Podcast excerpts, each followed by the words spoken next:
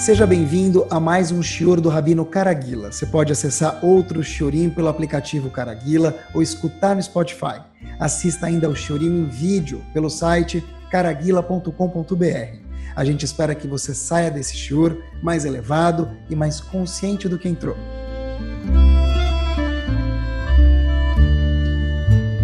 Boa noite.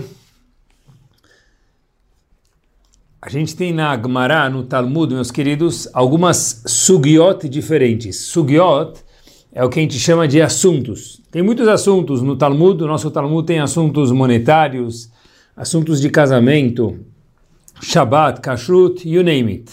Inúmeros assuntos a gente tem. Isso que a gente chama, na linguagem da Yeshiva, de sugiot. Eu queria abordar uma das sugiot que existe da vida da pessoa hoje. Na verdade, é uma das ferramentas mais poderosas que a gente tem. E o mais incrível de tudo, que ela é muito barata. Independente do país, da moeda, com inflação, sem inflação, índice de desemprego, PIB, é um resource que cada um de nós tem que ele é relativamente muito barato, ou de graça até. Mas precisa, como tudo na vida, que a gente preste atenção sobre isso. Então a sugiá de hoje é a seguinte. Queria começar falando sobre uma das brachot que a gente faz. E daí a gente vai desenvolver, chegar onde a gente quer, Bezrat Hashem. Aproveitando, a gente vai acabar aprendendo uma das brachot muito frequentes no nosso dia a dia. A gente sabe que depois a gente tem brachot antes de comer um alimento, a gente faz por qualquer quantidade, mesmo que pequena, comer ou beber, e após comer ou beber o, o alimento, tem uma quantidade que para um alimento é chamado kazait, que é aproximadamente 30 gramas, e para uma bebida são mais ou menos 90 mililitros. Essa é a brachá posterior. E uma das brachot posteriores que a gente faz, que talvez seja mais frequente, é a brachá que a gente faz, meus queridos, depois de beber um copo d'água, de uma vez, 90 mililitros, depois de comer arroz, feijão, carne, qualquer, quase qualquer coisa, muitas coisas, muitos alimentos, a brachá posterior deles é Baruch Hashem Elokeinu melech haolam, Bore nefashot rabot vechesronan al kol ma shebarata leahayot bahem nefesh kol chai baruch hayolamim. Essa é a brachá posterior de muitos alimentos, a grande parte deles, óbvio que não todos. Na verdade, qual a tradução dessa brachá e o que a gente aprende dela? Então, vou traduzir para vocês a brachá, é a seguinte, pessoal, depois de comer arroz, feijão, carne, peixe, muitas coisas, tá? A gente faz essa brachá. Então, Baruch Hashem, Elokeinu melech Hashem, que é o Big Boss do universo inteiro, tudo, qualquer lugar que a gente já foi visitar ou já ouviu falar, Borene Fashot Rabot Vechestronan. Hashem criou muitas, muitos seres, Vechestronan, e coisas que eles precisam ter. Alkol Mashebarata, e por tudo isso que você criou, Hashem. Leachayot bahem nefesh kol para dar vida para todo ser. Baruch chai aulamim. Baruch quer dizer Hashem, que é a fonte de todas as brachot, que dá vida aos mundos. A verdade é que quando traduzi essa brachá, primeiro para traduzir já foi difícil. Segundo, depois de traduzir, mesmo que a gente escutar de novo a gravação do Shur, a gente prestar atenção, escutar bem devagarzinho, vai ficar muito difícil de entender alguma coisa. As palavras a gente traduziu, mas para entender é muito difícil essa. Mas espera aí, a gente faz essa depois de comer algumas vezes por dia. E qual a tradução da brachá? Que Hashem criou seres vivos, com necessidades, por tudo que você criou, Hashem, com o objetivo de sustentar a vida de cada um desses seres. Baruch Hayolamim, Baruch Hashem, que Baruch é, quer dizer, Hashem que é a fonte das brachot, que dá vida aos mundos. Talvez a única coisa que eu entendi da brachá é que Hashem dá vida aos mundos. O resto tudo são um monte de palavras que aparentemente, óbvio, parecem muito filosóficas, a gente não entende nada. O que quer dizer essa brachá? E óbvio, o que a gente aprende de power dessa brachá? Só aprender a tradução da Brachá já vale milhões, porque a gente sabe o que a gente está falando. É o seguinte,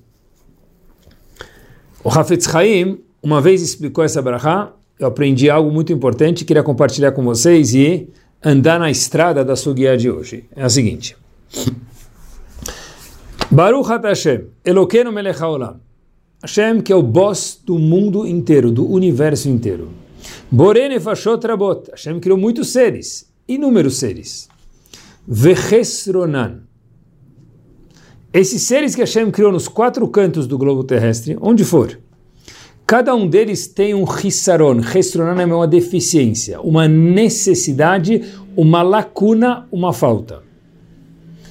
O que quer dizer isso? Não consegue viver sozinho. Vou dar um exemplo para vocês. Se a gente der um mergulho no oceano, qualquer lugar, alto mar, baixo mar, aonde for, tá bom? Qualquer lugar. O pessoal vai dar um mergulho no, no oceano e ele olha lá que peixe X precisa do peixe Y para se alimentar, e o peixe Y precisa do peixe Z, e o peixe Z precisa da pedra para se esconder lá embaixo e não ser comido pelo predador. Ou seja, nenhum dos peixes que moram no oceano consegue viver sozinho. Outros, que conseguem se alimentar de algas, precisam de companhia, eles andam em cardume. Ou seja, a Kadosh Baruch falou, olha, Borene Fashot eu criei muitos seres no mundo. Vejestronan, cada um deles com restronan, hissaron, uma necessidade.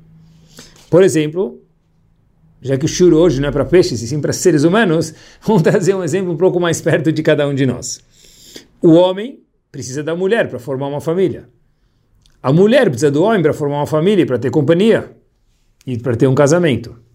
Nove Yehudim, por maiores que sejam, precisam de um décimo Yehudi, por menor que seja, para completar o minyan. Os filhos precisam dos pais. Nós pais sabemos disso. Eles não sei se sabem, mas a gente sabe. Nós pais precisamos dos filhos também. Hashem criou um mundo, Bore Nefashot Rabot, inúmeros seres, Vechestronam, com necessidades. Cada um deles tem uma necessidade e não consegue viver sozinho. Ele não é autossuficiente.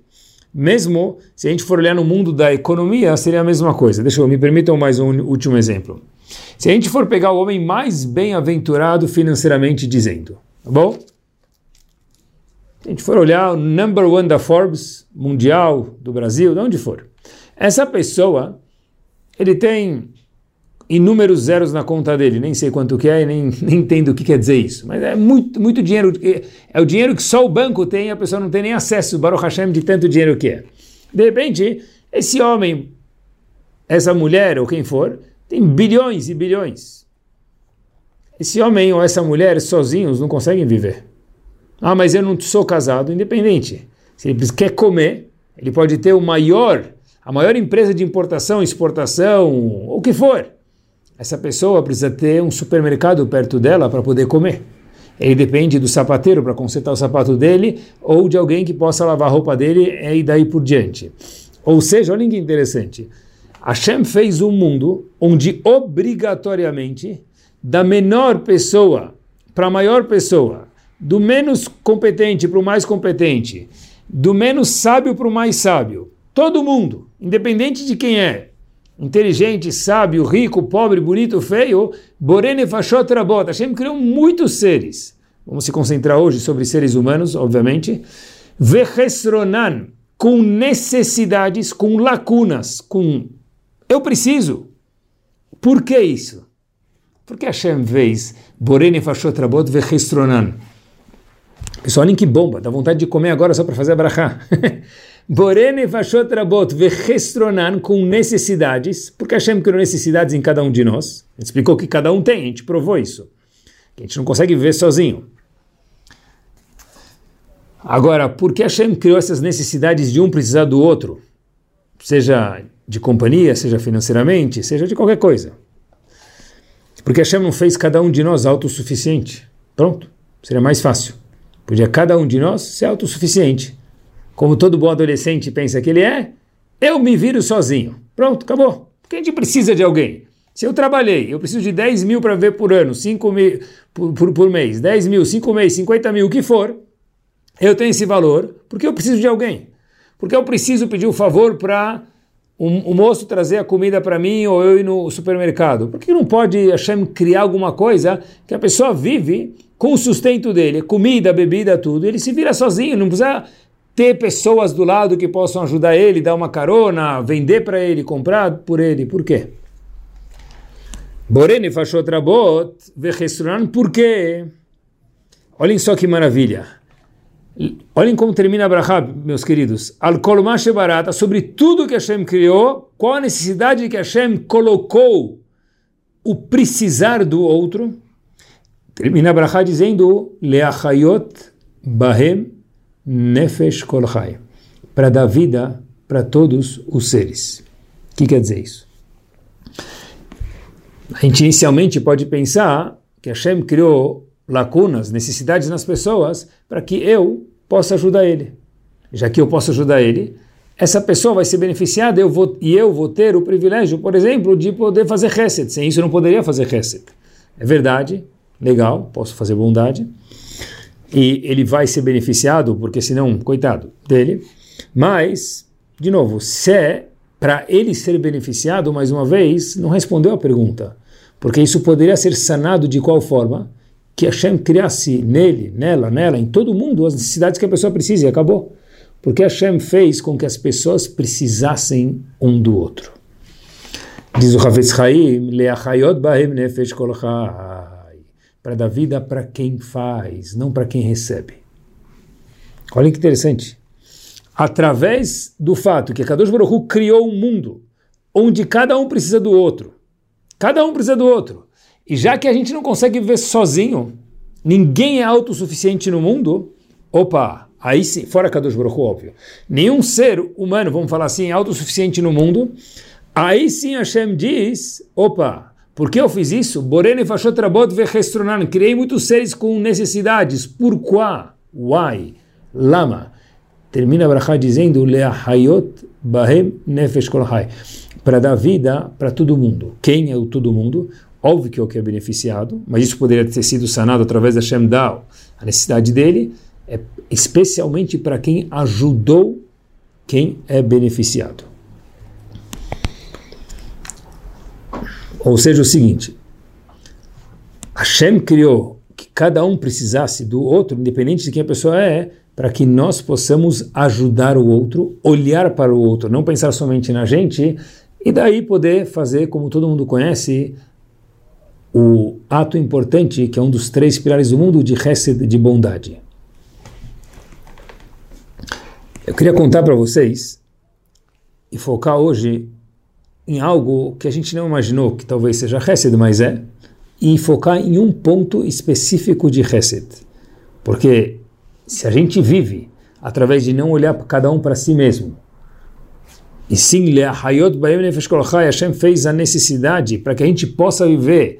Então, deve ser que é muito importante a gente pensar nos outros, no coletivo, para poder viver. E um dos grandes resets que a gente pode fazer grátis, free of charge, é o seguinte. Vou contar para vocês algo muito interessante. Se a gente for olhar, no fim da década de 40, meados de 40, no fim da década de 40, na verdade, entre parênteses, relativamente perto dos nossos dias, em questão de tempo, não haviam antibióticos no mundo. O que hoje é normal, antibiótico, antigamente não havia.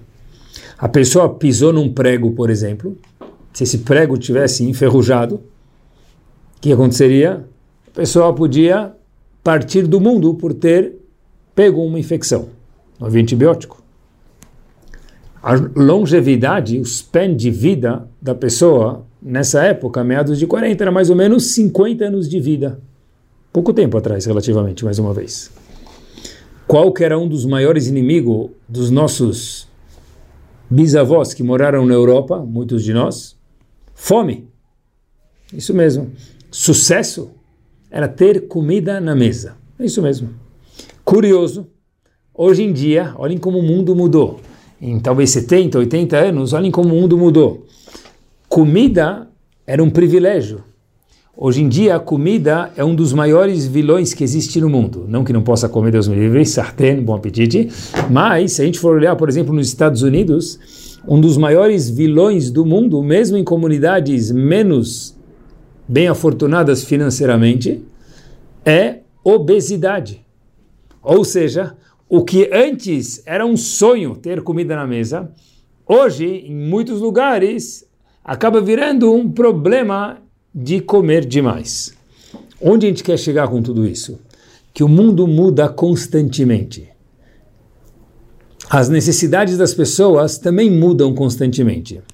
Mas tem uma necessidade que ela existe desde que a Damarishon foi criada, desde que Zeudim estavam no Egito, até hoje em dia, e ela sempre existirá no mundo. Independente de quem for, em que geração for. Seja o tipo da pessoa que for.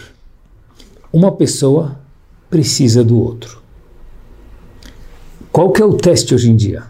O teste hoje em dia, Baruch Hashem, não é mais a fome para grande, grande parte da população mundial. Não são mais as doenças para grande, grande parte da população mundial. Tem antibióticos, remédios que ninguém precisa e daí por diante. Um dos testes da nossa geração é algo chamado fragilidade. Delicadeza que cada um de nós tem.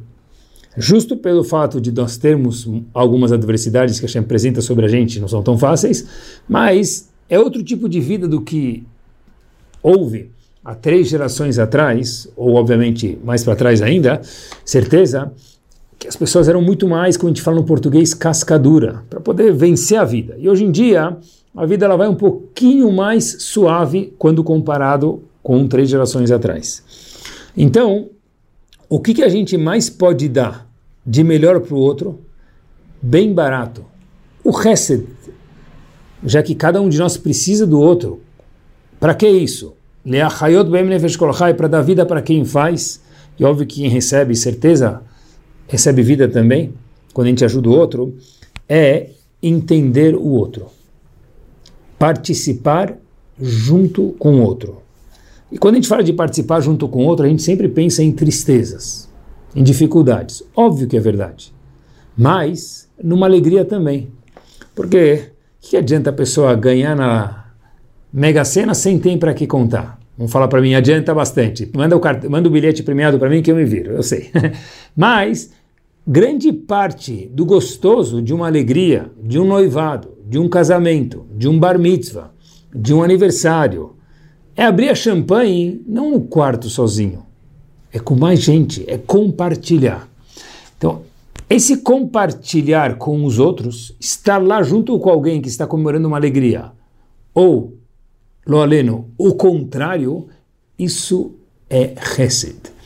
Isso é uma das razões porque Hashem falou, Habib, sozinho você não vai nem conseguir fazer uma festa de aniversário, porque não tem graça.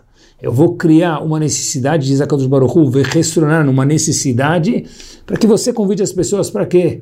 Para participar mais gente, para fazer bem para os outros. Para ele comer o bolo e você também, aniversariante, fazer a mitzvah de compartilhar os outros da sua alegria. E olhem que power, meus queridos. Olhem como é importante a gente saber viver junto com os outros. E olhem quanto isso é importante. Eu escutei recentemente de um terapeuta de casal americano. Olhem, olhem que bomba, isso é uma pérola, pessoal. Ele deu uma palestra, ele cuidava de muitos, cuida de muitos casais, estava me ensinando algumas técnicas, e ele deu uma palestra para um público de 300 pessoas, aproximadamente, nos Estados Unidos. E dentre essas 300 pessoas haviam homens e mulheres, todos eles ex-casados, ou seja, alguma vez foram casados e hoje não estavam mais não necessariamente o feminino, lado feminino com o lado masculino, havia alguns que eram ex-casais e havia outros que já estavam casados lá, só que o marido não estava na convenção, a mulher não estava na convenção, mas um dos cônjuges estava. E ele fez uma pergunta para as pessoas e falou o seguinte, em algum momento da palestra dele, algo interessantíssimo. Falou para eles o seguinte: se o seu cônjuge tivesse feito isso para você, já revelo para vocês o que é isso daqui, daqui a poucos momentos. Quantos de vocês ainda estariam casados hoje? De repente, ele olha, ele explica o que é isso que eu já vou explicar em algum momento, e 75% daqueles 300 pessoas levantam a mão. Por esse um detalhe, eu não teria me divorciado dela. E ela diz, eu não teria me divorciado dele também. Óbvio que eu tinha os outros 25 que falam, olha, de forma nenhuma, esse casamento não era para mim. Mas 75% das pessoas que lá estavam divorciadas falaram, olha, eu voltaria e continuaria casado com ele ou com ela. E o que, que é isso? Rufem os tambores. É o seguinte. Se quando você marido ou quando você mulher tiver chegado para ele ou para ela, consecutivamente, e falado algo que para você era muito importante, e ele ou ela te escutasse, em vez de minimizar o seu problema, discutir, reclamar, falar isso é impossível, não dá, ele validasse e entendesse o que você disse, tinha a dizer ou estava sentindo. 75% dos casais falaram, eu continuaria casado com ela. Por quê? Porque ela teria me escutado, ele teria me escutado, ele teria me entendido, ele teria compreendido exatamente o que eu precisava ou o que eu sentia. Pessoal, olhem que bomba que vem agora. E ainda assim, ele perguntou para as pessoas, mas o seu cônjuge não necessariamente teria feito o que você queria. E os 75% continuaram com a mão de pé e disseram: Olha, a gente continuaria casado igual onde eu aprendi que na vida muito a gente precisa. E óbvio que tomara que a mande o que a gente precisa com muita brachá para cada um de nós. Mas, às vezes, o problema não são as coisas. O problema é o nosso eu, cada um de nós, ser validado. É isso mesmo. É que o meu eu, que o nosso eu, que o seu eu, ele seja validado. Porque 75% dos casais disse o quê? Eu pós-divórcio, voltaria atrás, se pudesse voltar no tempo, com esse um detalhe. Ah, mas ele não vai fazer tal coisa que você pediu, ela não ia fazer tal coisa, não interessa. Só me entender, só me validar, mesmo que depois não dê para concordar por qualquer razão, não faz mal. Se puder, melhor, óbvio, mas nem sempre dá. E o ponto todo que a gente aprende hoje, que um grande reset potente demais é escutar o outro, sentir o que ele ou que ela está sentindo, participar da dor ou Bezrat Hashem, que temos muitas alegrias. Muitas vezes a gente vê um problema ou uma dificuldade que cada um de nós tem, ou já passou na vida, todo mundo já passou por umas lombadas na vida, e a gente olha para ele, problema, ou pessoa, tanto faz, como, é, no big deal, eu já passei por isso. Alguém vem me contar um problema. Eu, a pessoa me conta que tal coisa aconteceu. E eu passei por isso faz seis meses, faz um ano, faz dez anos. E eu me resolvi. Qual a nossa reação inicial? Falar, Habib, fica tranquilo. Eu já passei por isso, não é nada. Furamos. Porque o Raham de verdade quem é? Quem é o sábio de verdade? É aquele que fala: Uau, explica melhor o que você está sentindo. Deixa eu ver se eu consigo entender direito. Ah, acho que eu entendi. Sabe por quê? Eu passei pela mesma coisa que você. Quando a gente sente que alguém entendeu a gente, aqueles 40, 50 quilos de peso que a gente tinha cada um em cima de cada um de nós, ele acaba virando o quê? Algo leve. Queria contar para vocês algo muito marcante que eu uh, vi e me chamou muito, muito, muito atenção. É o seguinte: tem uma história. Só os nomes, óbvio que são, não são verdadeiros, mas a história é 100% verdadeira. Simcha, nome da pessoa, adorava fazer reset adorava. Uma pessoa que viu quanto que é gostoso e quanto é importante, quanto essa mitzvah deixa a gente bem. A gente faz mitzvot porque elas deixam a gente bem, mas especialmente porque Kadosh Baruch Hu mandou a gente. Simcha, o nome do, desse jovem, ele adorava fazer chesed. E o endereço do chesed dele era um lar de pessoas mais velhas. Um lar de pessoas da terceira idade. A história aconteceu nos Estados Unidos, lá é muito famoso isso, nursing home. Ele ajudava as pessoas, ia, voltava, conversava, passava a alegrar os senhores que estavam lá, as senhoras durante muito tempo já. De repente, em um momento, ele chega e fala: Olha, por que aqui nesse nursing home de Eudim, e grande parte são pessoas que são religiosas, não tem um minyan aqui dentro? Falou para si mesmo: falou, Olha, eu vou me responsabilizar de que tenha minyan todos os dias aqui. Então, Simcha passava nos quartos, chamava um por um, começou a pegar a moda do minyan, fixou horário, um horário que era bom para todos os senhores, eles iam lá. E todos os dias ele chegava 20 minutos antes para ter certeza que o minyan ia acontecer. E o prazer do dia de Simcha era participar daqueles minyan, daquele minyan com os senhores da terceira idade. Tá tudo, ou quarta idade, tanto faz. Estava tudo dando certo. Ele convidava as pessoas e de repente ele batia nas portas, falava: Você quer vir? Você quer vir? Alguns falavam, olha, hoje eu estou cansado, mas amanhã eu vou, e as pessoas gostaram muito, um via o outro, lembravam os tempos que eles eram Hazanim, eles próprios participavam, era algo que ele acertou a bola 8 na caçapa. Um dos quartos que ele bateu, havia um homem chamado Sr. Gold.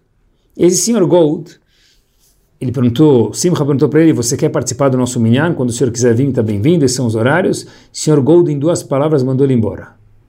Três palavras não estou interessado. Ok? Simcha, um pouquinho mais corajoso, falou para ele: Eu não quero te incomodar, mas já que eu estou incomodando de qualquer forma, por que, que você não vem? O que, que você tem contra? Aí Mr. Gold falou mais uma vez: Eu não vou. Ok, tranquilo. Esperou um pouquinho mais. Simcha volta outro dia e bate na porta, ele é insistente do Dr. Gold de novo. O Dr. Gold falou: Eu já te disse que eu não vou. Simcha falou para ele: Eu respeito 100%, não tem problema, mas eu quero fazer uma pergunta para você. Aí o Dr. Gold falou: Qual que é? Se eu vou no Minyan? Ele falou: Não, a gente já vai fazer o Minyan sem você, a gente já tem 10. Me conta o porquê. Tem alguma razão específica? Contra alguém, contra o lugar, contra mim? Disse ele, senta aqui. Senhor Gold, no quarto dele, pede para Simcha fechar a porta. Simcha entra, fecha a porta. Ele fala para ele o seguinte: Olha, deixa eu te contar uma coisa. Quando eu tinha 12 anos de idade, eu tive que sair da minha casa e, durante a época da Segunda Guerra, meu pai e eu, nós fomos parar juntos num campo de trabalho. E meu pai cuidava de mim como eu nunca vi alguém cuidar do outro. Situações difíceis, de medo, de trabalho, de preocupação, meu pai tinha dois olhos, um para mim e outro para mim também. Meu pai se preocupava muito comigo. Até que um dia, meu pai me surpreendeu de uma forma que eu nunca imaginava. Simcha de olhos arregalados, escutando o Sr. Gold contando para ele, falei, e o que aconteceu? O Sr. Gold disse para ele, olha, o que aconteceu? Meu pai, olha que não tem ninguém olhando perto, porque lá a gente não podia nem conversar um com o outro, que a gente podia ser morto na mão dos nazistas, e meu pai chega para mim e fala o seguinte, filho, você tem 12 anos hoje, amanhã vai ser o seu bar mitzvah. Eu queria te pedir desculpas que o bar mitzvah que você vai ter, Bezerra Hashem, não é o que você imaginava. Festa, ou sem festa, amigos, não vai ser. Mas uma coisa, certeza, não vai poder faltar. E Mr. Gold fala para o seu pai, no campo, o que, pai? Fala, olha, obviamente que você e um par de tefilim. Mas aí, pequeno Gold, na época, pergunta para o seu pai, mas pai, um par de tefilim dentro de um campo de trabalho? Ele disse, olha, pelo que eu sei, ter um tefilim de Rosh da cabeça perto da gente aqui que às vezes dá para a gente pegar e usar. Mas olha, no dia do bar mitzvah, a mitzvah tem que ser completa. E o pequeno Gold, na época, olha para o seu pai e fala para ele, mas Aba, e onde a gente vai conseguir um da mão? Disse ele, não se preocupa. Amanhã, no meio da noite, eu vou transitar para o outro lado do campo e lá eu sei que tem um senhor que tem um tefilim da mão. Eu vou voltar para cá. A gente coloca o tefilim da mão e da cabeça e a gente por um segundo vai poder comemorar esse dia tão maravilhoso que é o seu bar mitzvah, meu filho. O filho fica feliz, mas triste. Feliz porque o pai estava pronto para não abrir mão desse dia tão importante, dessa mitzvah gigante de colocar tefilim diariamente, mas estava triste porque seu pai estava em perigo. Ele fala para o pai, pai, eu gosto muito de você, eu gosto talvez tanto da mitzvah, não sei, mas não vai, é muito perigoso. O pai dele diz, não se preocupa filho, tudo vai dar certo. E de novo, aquele pequeno Gold, naquela época diz, pai não vai.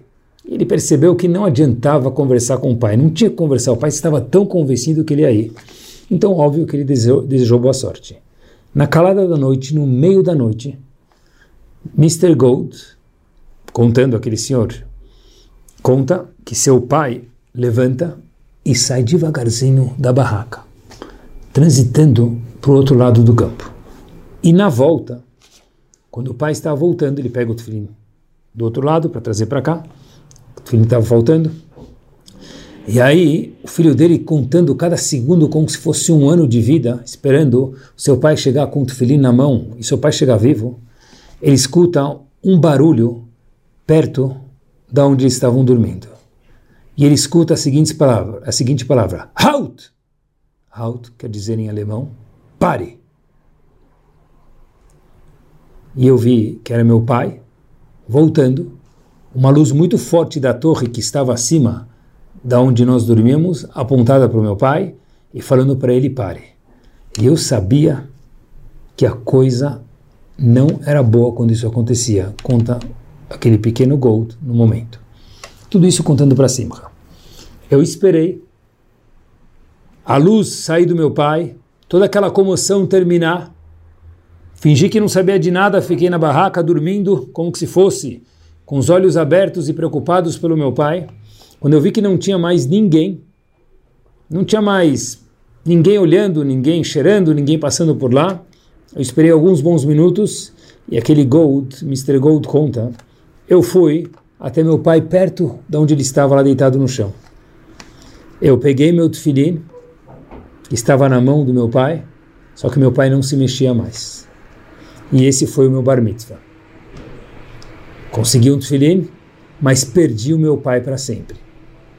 Então, disse agora Mr. Gold, voltando da história para o lar de idade, falando para cima, agora você consegue entender o porquê eu não consigo entrar nunca mais num Betacneset, numa sinagoga? Ok? Senhor Simcha falou, uau, entendo perfeitamente, que dificuldade. É muito difícil, eu queria agradecer que você me contou essa história. traz memórias difíceis e duras. Senhor Gold, tenha um bom dia. O senhor é um homem muito, muito, muito valente. Simcha sai de lá.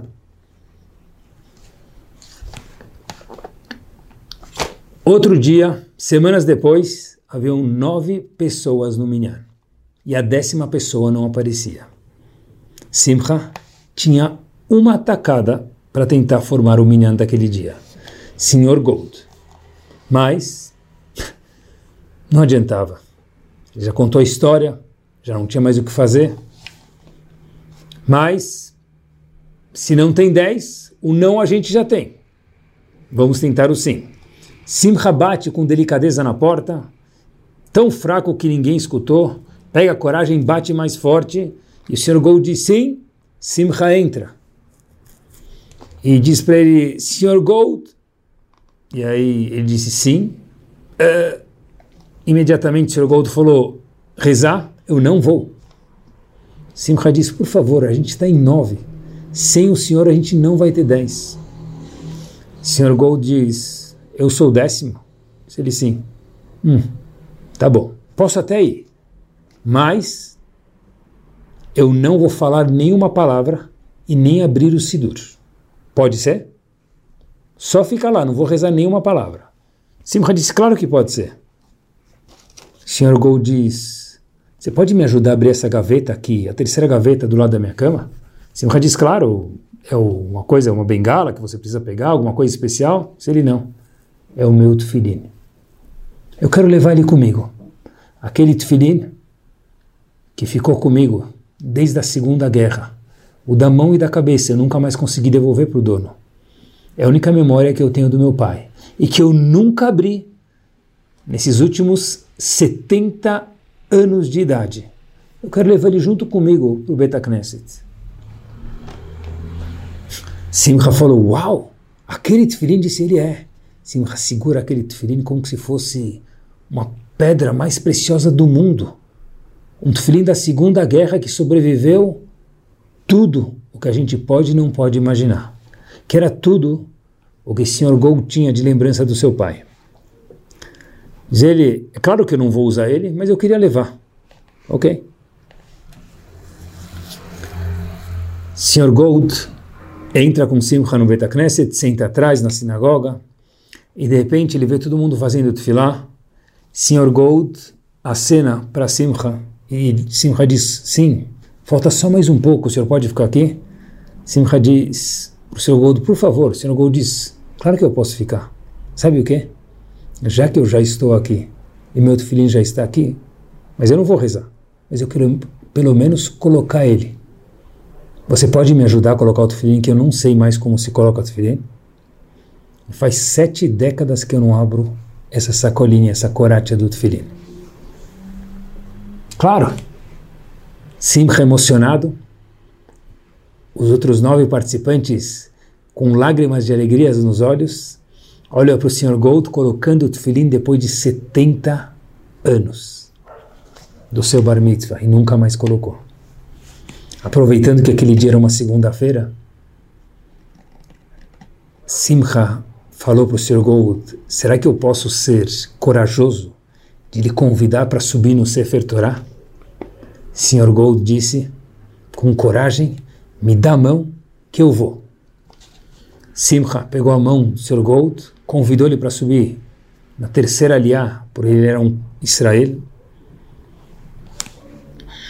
Sr. Gold sobe na Torá, faz a brachá, escuta a leitura da Torá, completa o minyan e fala para ele, ó, eu coloquei o tefilim de volta pela primeira vez desde meu bar mitzvah. E disse Mr. Gold para Simcha, queria te contar alguma coisa. Você fez uma pessoa muito orgulhosa.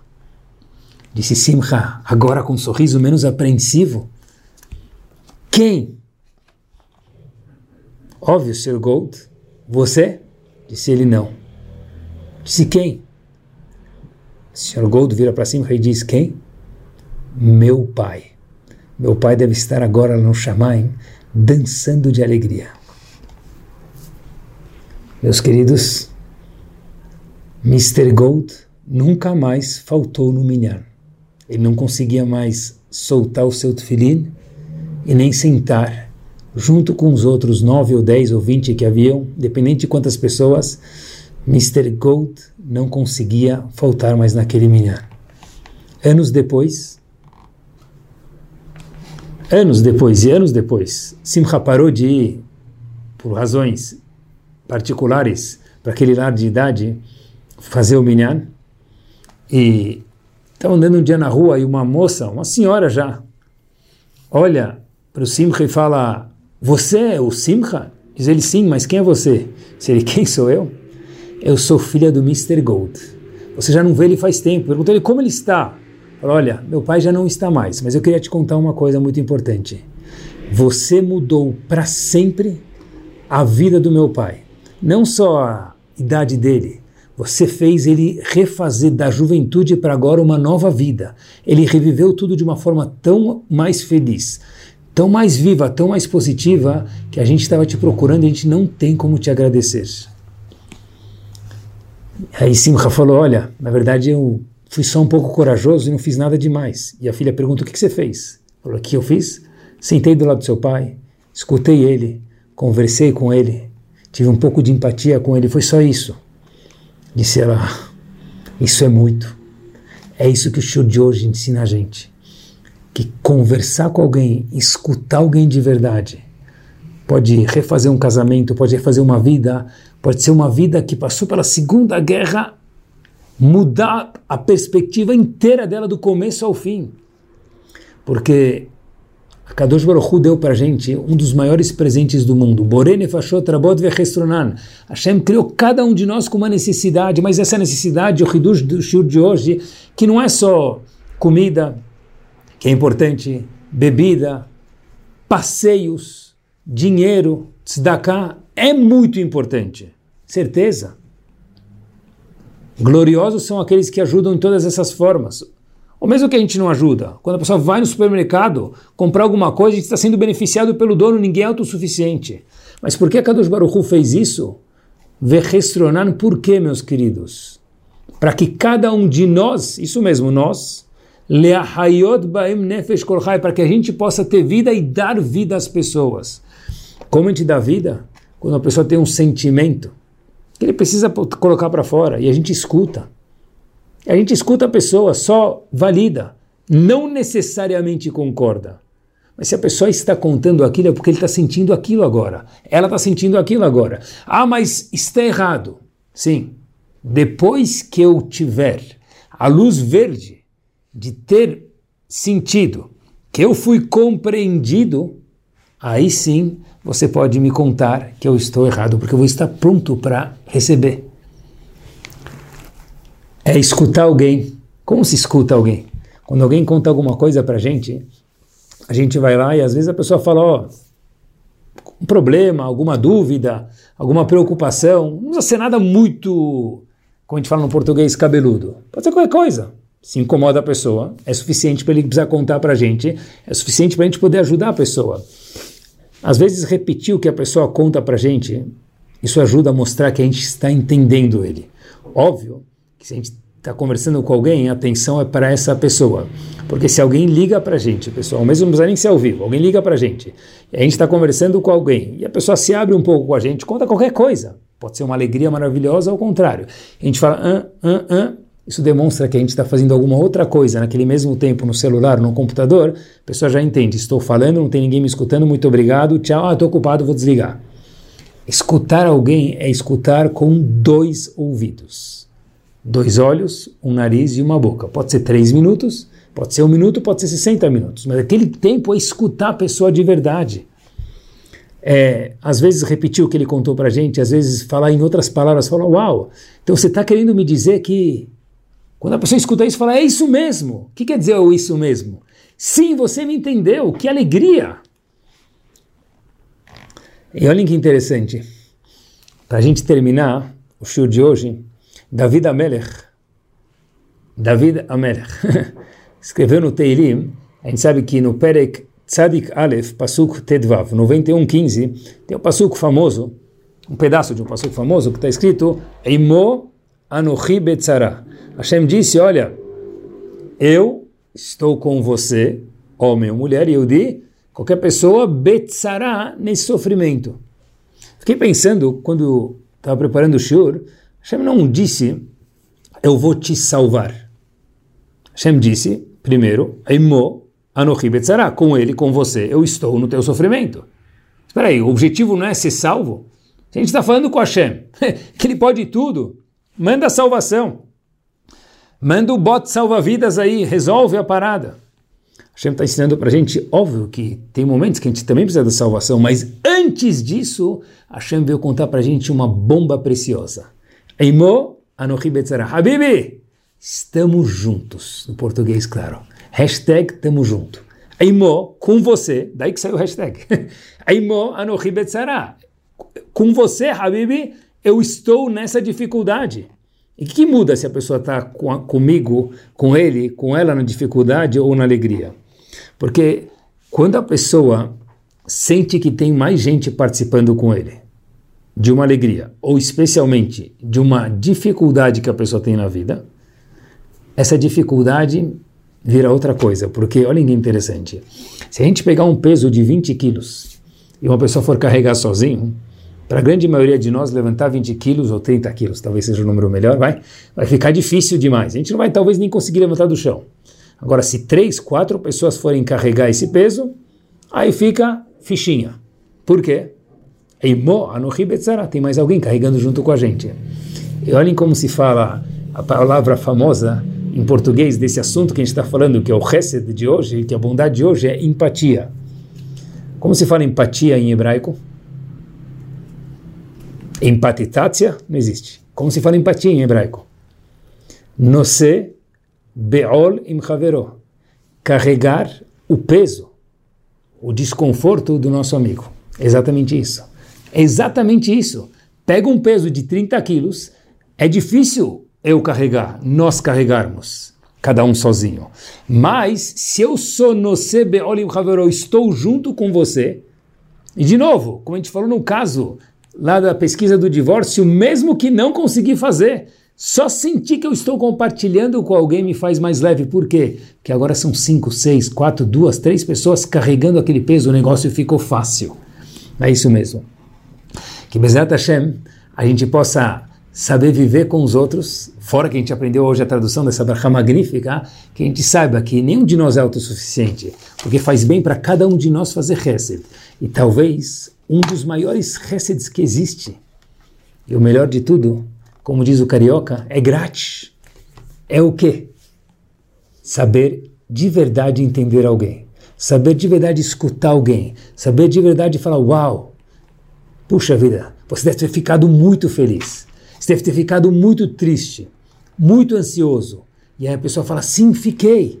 Essa pessoa agora pesa 40 quilos, 100 quilos a menos. Essa pessoa ficou mais leve e o que, que a gente fez? Deu vida a ele e, obviamente, a cada um de nós. Semana maravilhosa para cada um de nós. Tudo de bom.